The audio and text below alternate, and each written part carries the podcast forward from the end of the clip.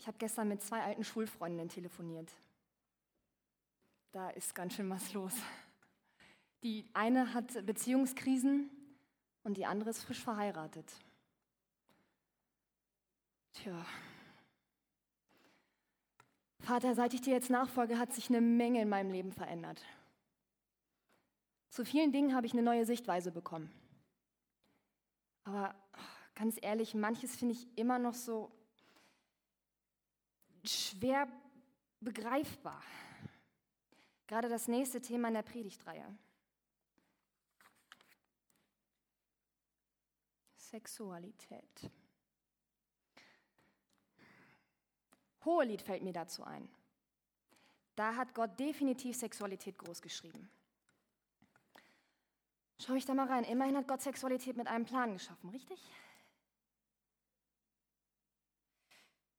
Okay, ähm, da steht jetzt was von starken Hirschen und flinken Gazellen. Was hat denn das jetzt persönlich mit meiner Sexualität zu tun? Das, wie soll ich das verstehen? Das ist super schwierig. Ja, ich weiß, es war damals wie Komplimente gemeint, aber ich würde mich darüber trotzdem gerne in der Gemeinde austauschen. Aber ich habe den Eindruck, dass viele sich kaum trauen, das Wort Sex überhaupt auszusprechen. Warum kann man darüber nicht offen reden? Wieso ist das überhaupt so? Und warum gibt es da so wenige Predigten drüber? Und wenn, dann sind die für die Ehepaare. Ja, was ja schön und gut ist, aber was ist mit den Singles?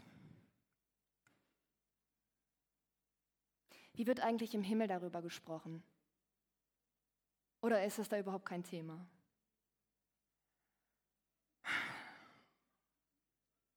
Eine Menge Fragen.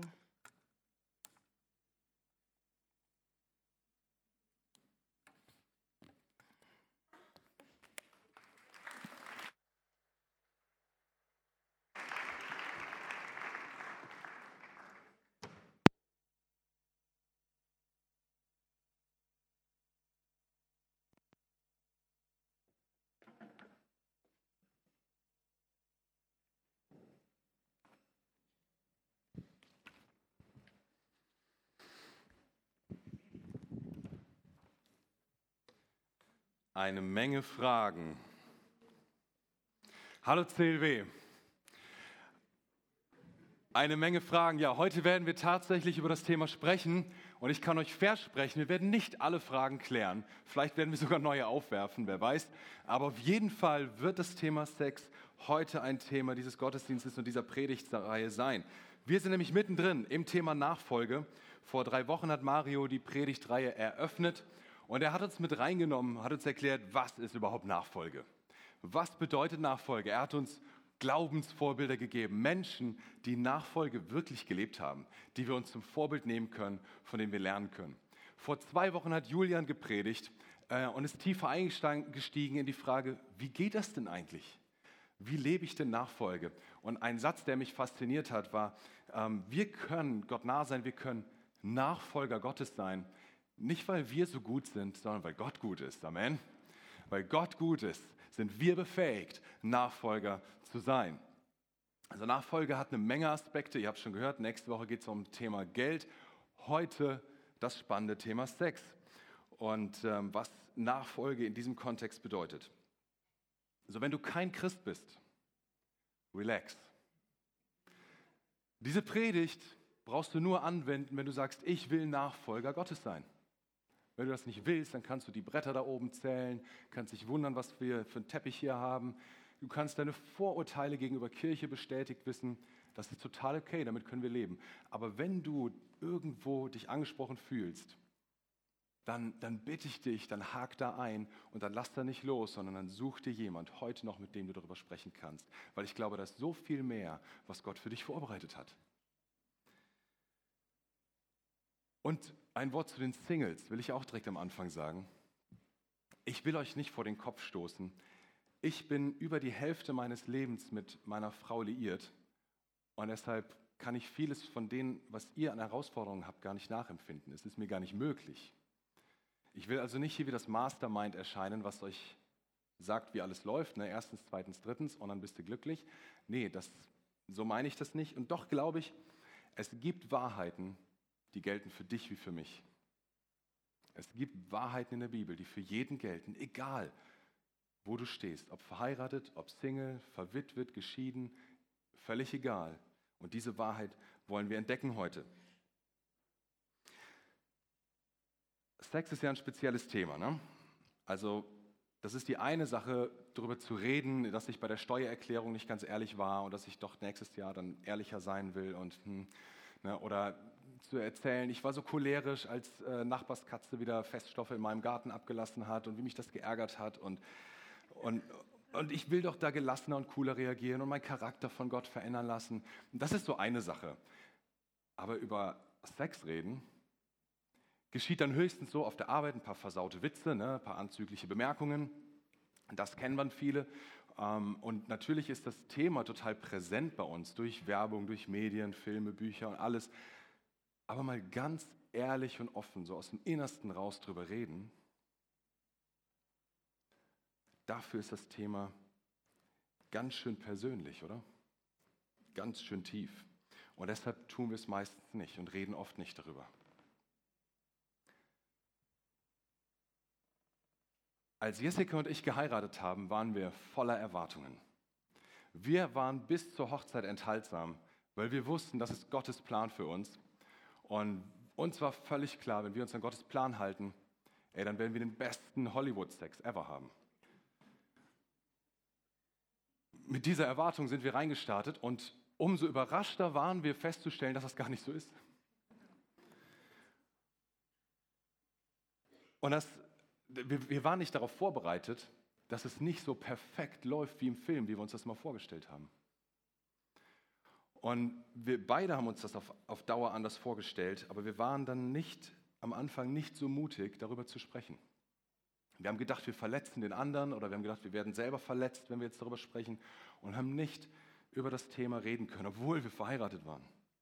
So, das heißt, trotz vieler schöner Zeiten und so weiter gab es aber da ungestillte Bedürfnisse und Sehnsüchte und die haben sich angehäuft und, und wir wussten nicht, wie wir darüber reden können und das hat zu einer Distanz zwischen uns geführt. Das hat es irgendwo schwierig gemacht. Auf der einen Seite waren, haben wir uns fokussiert auf Themen, die, die wir gut konnten und wo wir ein tolles Team waren und ähm, wo wir gut zusammengearbeitet haben und so weiter. Aber Thema Sex war irgendwie kompliziert. Und das Ding ist ja, Sexualität geht und durchdringt alle Lebensbereiche, oder? Und wenn das da überhaupt nicht läuft, dann wird es auch in anderen Bereichen irgendwann schwierig. Das Potenzial zu resignieren und, und aufzugeben war groß bei uns. Und ich bin Gott dankbar, dass wir es nicht gemacht haben. Und wir haben, es hat ein paar Jahre gedauert, bis wir angefangen haben, uns neu zu öffnen, miteinander zu reden, auszutauschen und, und bis, bis wieder was Neues entstehen konnte.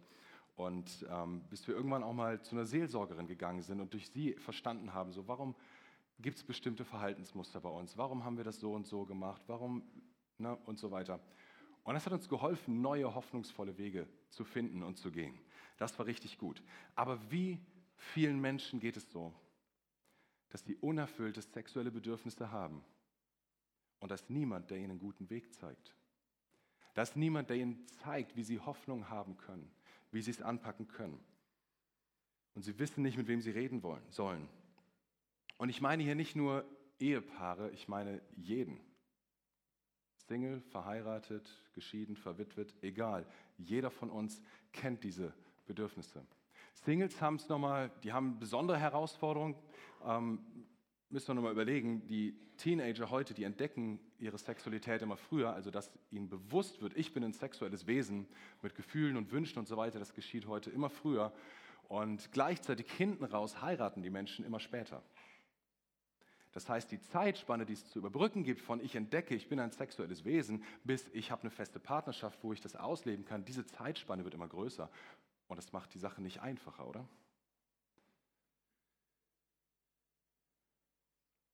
Und so kennen wir alle diese, diese Fragen, wie sollen wir mit diesen Sehnsüchten, Erwartungen umgehen, ähm, mit, mit ungestillten sexuellen Bedürfnissen umgehen. Und das, das liegt auch mit daran, dass Sexualität so wahnsinnig komplex ist. Wir wollen, es geht ja nicht nur um das Körperliche, um das Physische, sondern es geht darum, wir wollen Geborgenheit erleben. Wir wollen uns jemandem völlig öffnen können. Wir wollen Lust erleben. Wir wollen merken, dass wir angenommen sind, dass wir wertgeschätzt sind, dass wir geliebt sind, dass wir gewollt sind.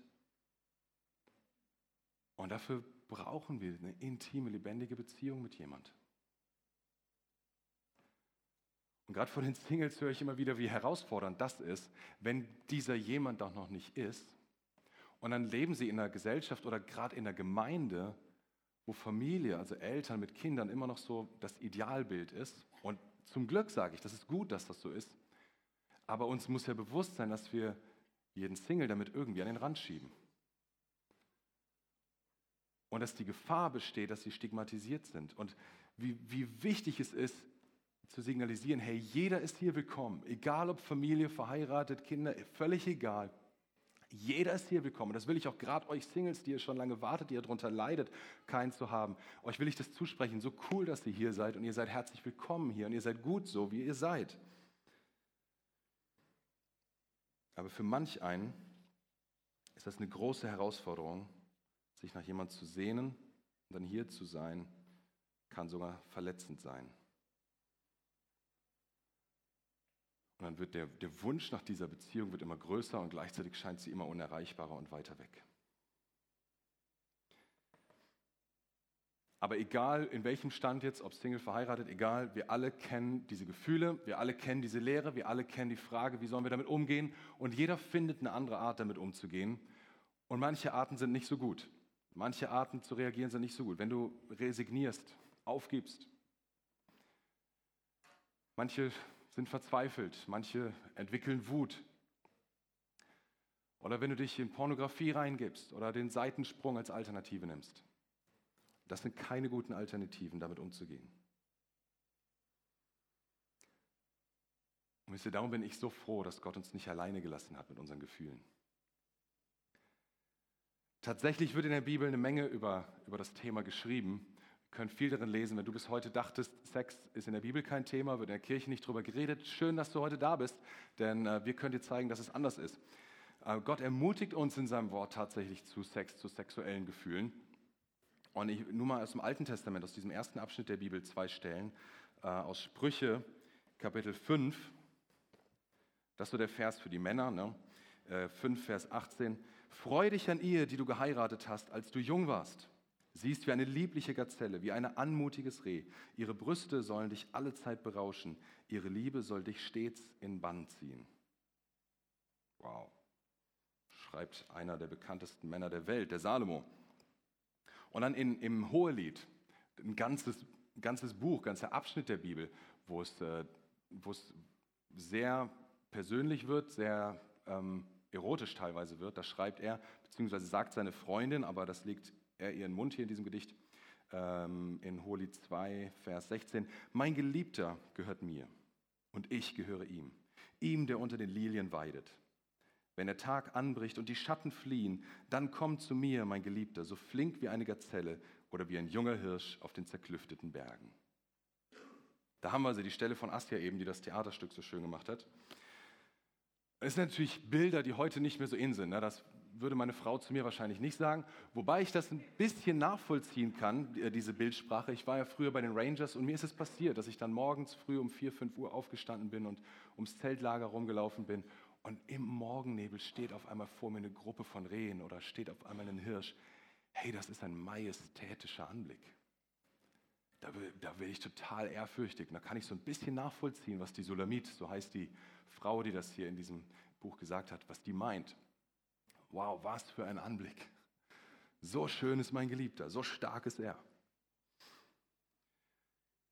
Und, und dann geht es weiter im, im, zweiten Teil der Bibel, im Neuen Testament, lesen wir auch jede Menge über das Thema. Und sogar, es geht sogar so weit, dass die Beziehung zwischen Mann und Frau als Bild genommen wird für die Beziehung zwischen Jesus und seiner Gemeinde.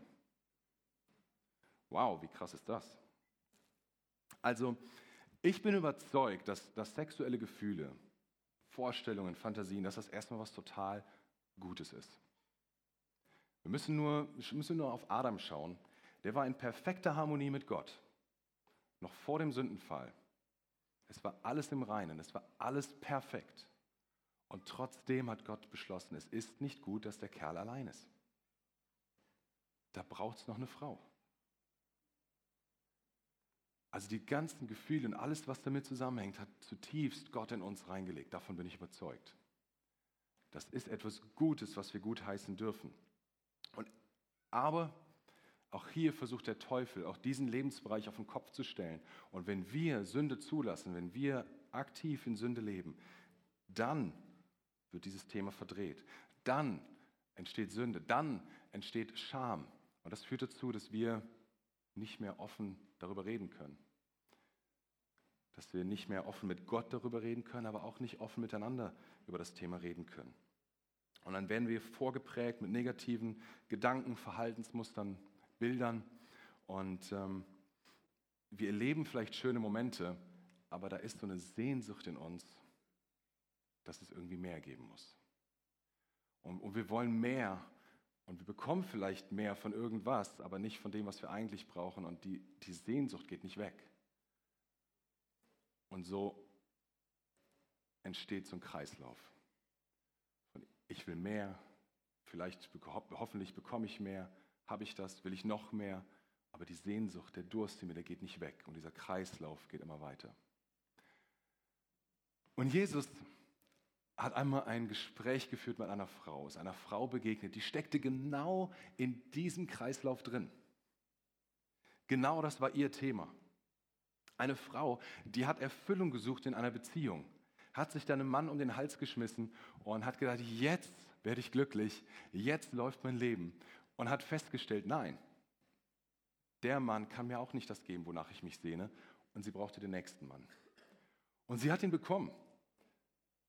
Und sie war immer noch nicht glücklich und brauchte wieder den nächsten Mann. Und hat ihn bekommen und guess what? Sie war immer noch nicht glücklich. Und so steckte sie in diesem Kreislauf drin und kam da nicht mehr raus. Das kannst du nachlesen in Johannes in Kapitel 4. Es entsteht da ein, ein außergewöhnliches, ein interessantes Gespräch zwischen Jesus und dieser Frau, wo er ihr erstmal da begegnet, wo sie ist. Am Brunnen, in der Mittagshitze und er redet mit ihr über Wasser und Durst. Er holt sie da ab, wo sie ist.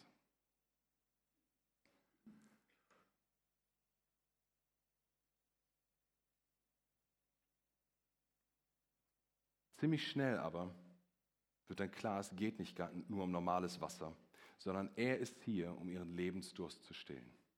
Er spricht die Sünde in ihrem Leben an. Er weist sie darauf hin, dass sie viele sexuelle Beziehungen mit Männern hatte und dass sie mit dem, mit dem sie heute zusammenlebt, immer noch nicht verheiratet ist. Das zeigt er ja alles auf, obwohl er sie gar nicht kannte. Aber er verurteilt sie nicht dafür, sondern er zeigt ihr den Weg zum Vater. Er sagt ihr, hey, du kannst Gott als Vater anbeten. Er meint es gut mit dir. Und er, und er sagt ihr etwas, und wenn ihr diese Postkarte habt, da, da werdet, ist ein wunderschöner Vers aus diesem Kapitel draus. Ähm, das sagt Jesus zu dieser Frau. Wer aber von dem Wasser trinkt, das ich ihm geben werde, wird niemals mehr durstig sein. Das Wasser, das ich ihm gebe, wird in ihm zu einer Quelle werden, die unaufhörlich fließt bis ins ewige Leben. Er sagt an einer anderen Stelle im Johannesevangelium, das ist sein Heiliger Geist, den er in uns reingeben will. Sein Heiliger Geist. Das ist in uns eine Quelle, sodass wir keinen Durst mehr haben müssen. Hier ist ein ganz besonderes Wasser was unseren Durst stillt. Und so ist unser Jesus. Er begegnet uns da, wo wir sind. Da, wo du bist, will er dir begegnen. So wie diese Frau. Er hat keine Kosten, keine Mühen, kein Risiko gescheut. Wenn du diese Geschichte mal genau liest, das ist, war eine Ausnahmesituation, dass die beiden überhaupt so reden konnten. Und er benutzt dieses Bild, was sie versteht, von Durst und von Wasser, um ihr klarzumachen, das will ich dir geben. Diesen Segen habe ich für dich. Wir hätten uns die letzten zwei Wochen eher weniger Wasser gewünscht, aber setz dich mal rein in die Lage, wo, wo ein heißes, trockenes Land ist. Land Israel, Kalifornien, die haben ganz andere Probleme als wir gerade. Und setz, versetz dich mal da rein. Wie wertvoll ist jetzt so ein Schluck frisches Wasser, oder?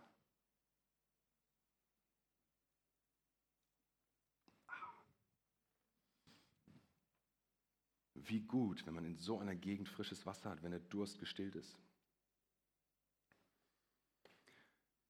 Und das will er uns geben. Das will er dir geben. Und alles, was wir tun brauchen, ist zu sagen, Jesus, ich will das nehmen. Jesus, es tut mir leid, wo ich gesündigt habe. vergib mir meine Schuld. Er sagt hier zu dieser Frau, du musst den Vater im Geist anbeten. Und du brauchst eine geistliche Verbindung zu dem Vater im Himmel. Also, und das kann nur sein, wenn keine Sünde da ist, die uns trennt von ihm.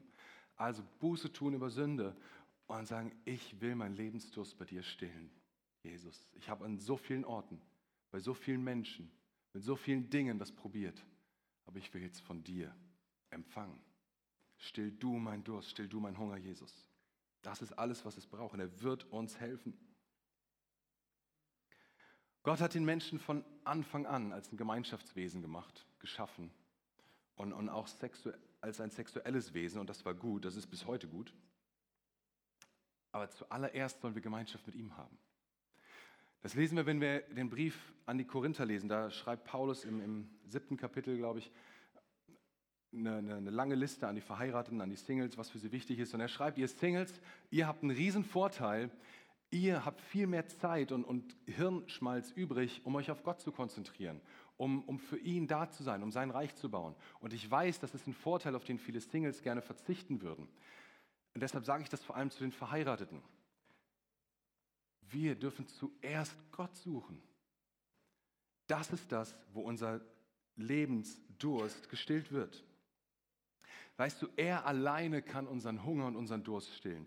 Dein Partner kann das nur sehr begrenzt. Kein Mensch dieser Welt wird in der Lage sein, alle deine Bedürfnisse zu stillen. Wenn du das noch nicht festgestellt hast, dann wirst du das mit Sicherheit sehr bald feststellen. Kein Mensch ist in der Lage. Deshalb zuallererst laufen wir zu unserem Schöpfer und bei ihm holen wir, was wir uns brauchen.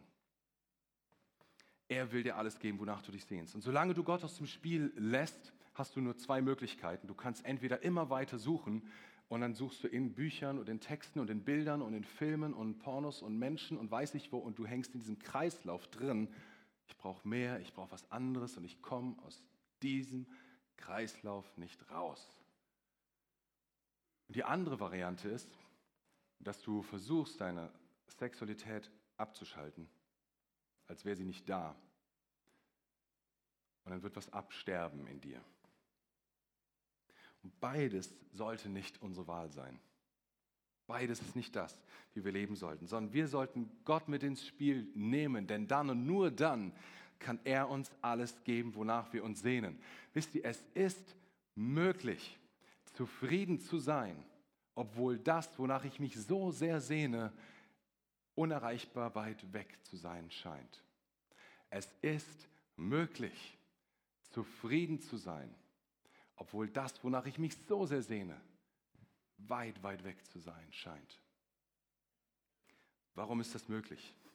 Weil Zufriedenheit, und, und passt gut auf, manche müssen das heute echt verstehen, Zufriedenheit kommt dadurch, dass wir mit jeder Faser unseres Seins darauf vertrauen, dass Gott das Beste für uns vorbereitet hat und dass er es zur richtigen Zeit bereithält. Zufrieden wirst du nur sein, wenn du vollkommen darauf vertrauen kannst. Gott ist, ist ein guter Gott und er meint es gut mit mir und hat das Beste für mich vorbereitet und er wird es zur richtigen Zeit für mich bereithalten. Nur dann können wir zufrieden sein. Wisst ihr, wir stehen in der Gefahr, unseren Finger auf den Pausenknopf zu, zu legen und unser Leben auf Pause zu setzen, bis wir meinen, bis irgendwer da ist, bis der Partner da ist, er oder sie, den wir uns ersehen, bis das und jenes geschehen ist, solches und jenes endlich Realität ist. Und wir nehmen unseren Finger da nicht runter, weil wir glauben, wir können erst glücklich sein, wenn das eingetreten ist. Aber das ist eine Lüge. Gott wartet sehnsüchtig darauf, Gemeinschaft mit dir zu haben. In meinen herausforderndsten Zeiten war Gott mein Trost. Und das meine ich nicht als eine billige, dahergesagte Plattitüde. Das ist wirklich so. Das war ein wertvoller, ein kostbarer Trost. Und Gott wartet so sehnsüchtig danach, Gemeinschaft mit dir zu haben. Was kannst du also tun? Lebe dein Leben jetzt. Hier, heute. Lebe dein Leben jetzt. Als, äh, als Single will ich dir sagen, erkenne an, dass eins eine Ganzzahl ist. Eins ist eine Ganzzahl, die ist nicht geteilt. Du brauchst nicht auf deine bessere Hälfte zu warten, weil du auch nicht die schlechtere Hälfte bist. Du kannst anerkennen, dass du gut und vollkommen bist, so wie du bist. und dass du gewollt bist und wertgeschätzt bist und dass dein Glück nicht von deinem Partner abhängig ist, der irgendwann kommen wird. Denn wenn du das wirklich glaubst, glaub mir, dann wirst du diese Erwartung unbewusst auf ihn richten, wenn er denn da ist oder sie. Und dann ist er auf einmal dafür verantwortlich, dich glücklich zu machen. Aber das funktioniert nicht. Das kann er gar nicht. Kein Mensch kann das. Du bist dafür verantwortlich. Also richte dein Augenmerk auf Gott und hol, ihm, hol dir bei ihm, was du brauchst, um nicht mehr durstig zu sein. Lehne deine Sexualität auch nicht ab. Wie ich eben schon gesagt habe, asexuell zu leben ist keine Alternative. Das ist, äh, Sexualität ist etwas Gutes, was Gott in dich reingelegt hat. Und das einfach versuchen abzuschalten, wird dir Probleme machen, wenn du es irgendwann wieder anschalten willst. Das wird dann nicht so einfach sein. Ist also nicht etwas Schlechtes, was du komplett ablehnen sollst, sondern wo wir lernen, im Hier und Heute mit umzugehen. Lass dich aber auch nicht einfach gehen und, und denke, na gut, wenn ich halt mit ihr oder ihm in der Kiste lande, so what, ist auch nicht schlimm. Äh, wenn es passiert, dann ist es halt so. Nein. Lass dich nicht gehen, sondern plane bewusst. Plane schon gar nicht bewusst, dass ihr in der Kiste landet, sondern wozu ich dich ermutigen will, ist, erkenne deine Sexualität als etwas Gutes an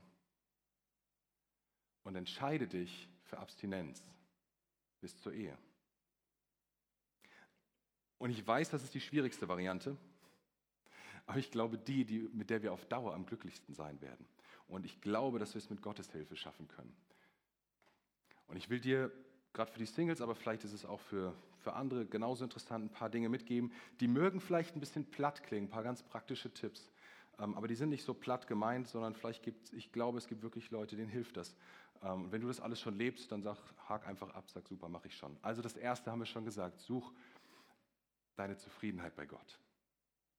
Das zweite ist, lebe gute Freundschaften, ermutigende Freundschaften, Freundschaften, die dich aufbauen, Freundschaften, wo du über das Thema Sex reden kannst, wo du dich austauschen kannst und, und, und sagst, hey, wie geht's dir damit? Wie gehst du damit um?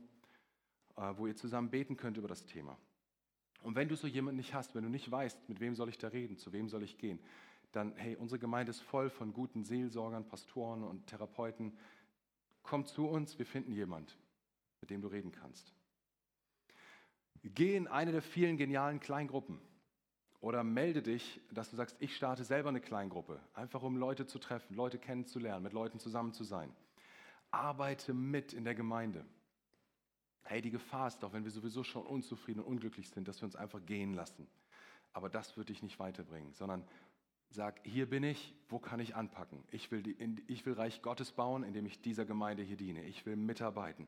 Ja, und dann kannst du kreativ sein, du kannst deine Talente einsetzen, du kannst den Nöten von anderen Menschen begegnen, du kannst mit anderen zusammenarbeiten, lernst vielleicht sogar neue Leute kennen.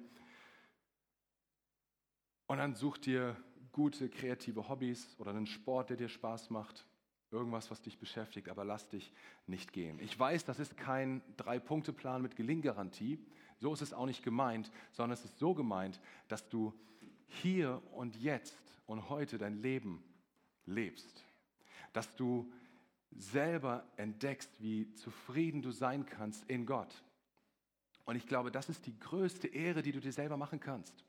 Dass du dich nicht gehen lässt, dich nicht hängen lässt und, die, und über dich selber jammerst, sondern das ist die größte Ehre, wenn du sagst, nein, mein Leben ist wertvoll und ich setze alles daran, dass ich mein Leben gestalte und dass ich etwas Gutes mache, etwas Gutes mache aus meinem Leben. Das ist die größte Ehre und Wertschätzung, die du dir geben kannst und auch deinen zukünftigen Partner.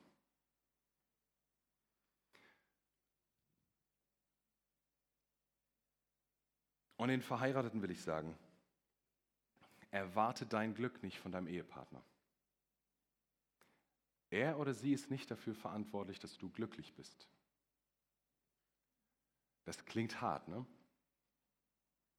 Aber er oder sie ist nicht dafür verantwortlich, dass du glücklich bist. Er kann dir gar nicht alles geben. Sie kann dir gar nicht alles geben. Suche deinen Durst, den Durst zu stillen, suche es bei Gott und nur bei Gott. Und stell dir vor, es wäre nur dieser eine Schritt nötig, damit eine etwas Neues beginnt, damit Hoffnung entsteht in eurer Beziehung auf sexuellem Gebiet. Stell dir vor, es braucht nur einen Schritt und dieser eine Schritt ist, Jesus, still du meinen Lebensdurst. Ich will glücklich sein. Ich brauche dafür deine Hilfe. Hey, dann probier das. Probier diesen einen Schritt. Es ist nie zu spät, auch wenn du meinst, es ist so viel Schlechtes und so viel verkorkst und so viel verdreht, aber es ist nie zu spät für deine und für eure Beziehung.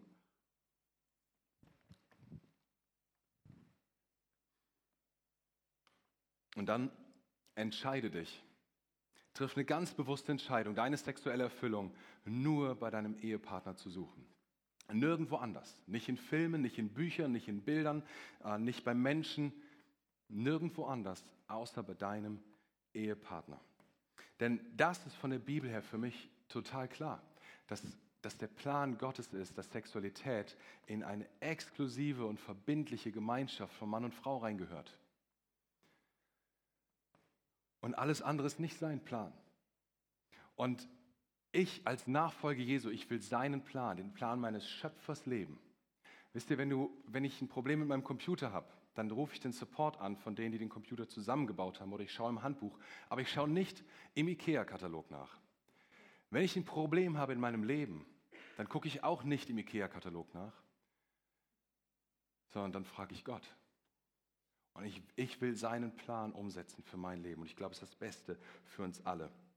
Weil unser Schöpfer weiß, was das Beste für uns ist, was das Beste für dich ist. Amen. So, wenn du aber dann immer noch merkst, da ist dieser Frust,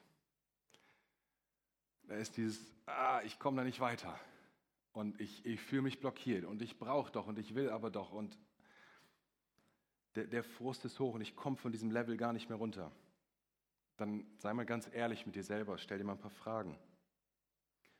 Tust du vielleicht was, was diesen Frust nur noch fördert? Schaust du dir sexuell ansprechendes Material an? Von der Unterwäschewerbung bis zum Hardcore-Porno? Gibt es irgendwas, womit du dich beschäftigst, was diesen Frust eigentlich nur noch steigert? Gibt es irgendwelche Romantikschnulzen und Filme, die du, Romantikfilme, die du siehst und da wegschmilzt, aber eigentlich steigert es nur deinen Frust? Gehst du mit irgendeiner Person körperlich schon sehr, sehr weit und du weißt, eigentlich ist das gar nicht dran, aber es steigert deinen Frust? Lebst du dein Leben einfach so dahin, lässt dich gehen, hast viel Zeit, dich gehen zu lassen? Das alles wird deinen Frust nur steigern. Das alles wird es nicht besser machen. Darum versuch mal zu formulieren, was genau frustriert mich eigentlich so. Gib mal diesen, diesem undefinierten Frustgefühl, gib dir mal einen Namen. Brauche ich Geborgenheit? Brauche ich jemanden, der mir auf die Schulter klopft und sagt, hey, du bist gut, wie du bist? Brauche ich körperliche Nähe? Was ist das, was ich brauche? Und auch hier, das ist oft schwierig, das alleine für sich zu formulieren und rauszufinden. Nimm einen guten Freund, eine gute Freundin, Nimm deinen Kleingruppenleiter, Pastor, Seelsorger, Therapeut, wer immer dir helfen kann. Ja, rede da mit Leuten drüber. Hab keine Scham davor, darüber zu reden und bitte in diesem Punkt um Hilfe. Hey, wir Christen, ich glaube, wir als Nachfolger Jesu Christi haben die, haben die besten Chancen auf großartigen Sex, wenn wir uns entscheiden, in seinem Plan zu leben.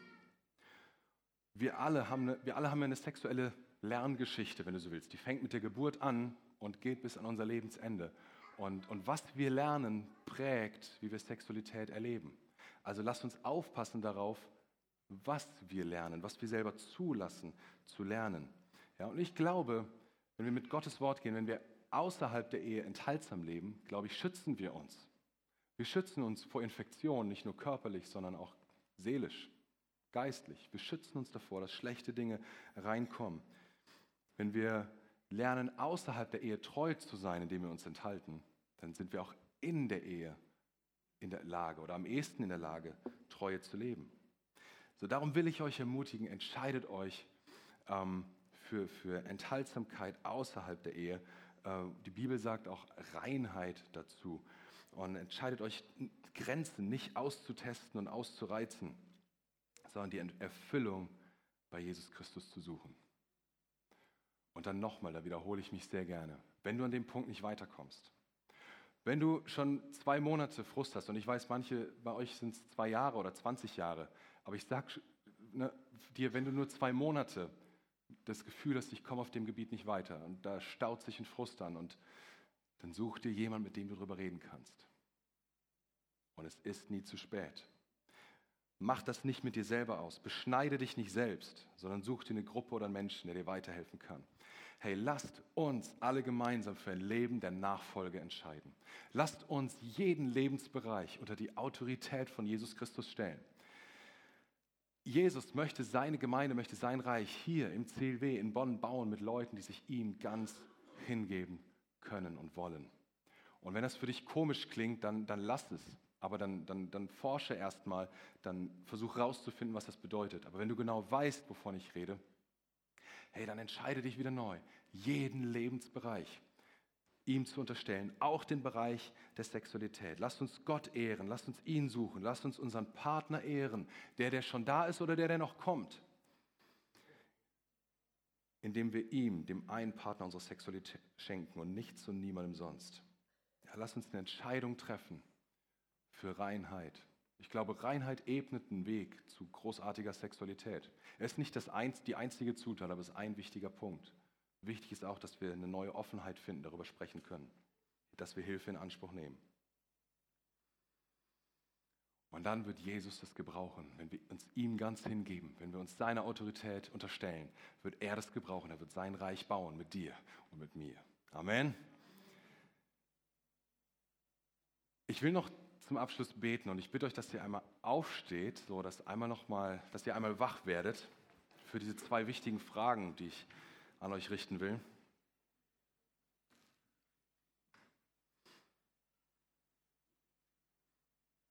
Ich will nämlich zuallererst mal fragen, ist heute jemand hier, der noch nie zuvor sein Leben unter die Autorität Jesus gestellt hat, der noch nie zuvor gesagt hat, Jesus, ich will meinen Lebensdurst bei dir stillen. Jesus, ich habe erkannt, du bist ein guter Gott, du vergibst mir meine Sünden und ich möchte dir gehören und ich möchte meinen Lebensdurst von dir gestillt wissen und diesen Kreislauf von dir unterbrechen lassen. Ist da jemand, der das zum, zum aller, allerersten Mal heute sagen möchte? Dann schrei mal in deinem Herzen zu Gott und, und heb deine Hand als ein Zeichen. Ich würde nämlich gerne für dich beten. Dann heb mal jetzt deine Hand, wenn du das heute und jetzt tun möchtest. Dass du sagst, ich will Jesus als meinen Herrn, als meinen Gott annehmen. Ist da jemand? Heb mal jetzt deine Hand, wenn du, wenn du das tun möchtest.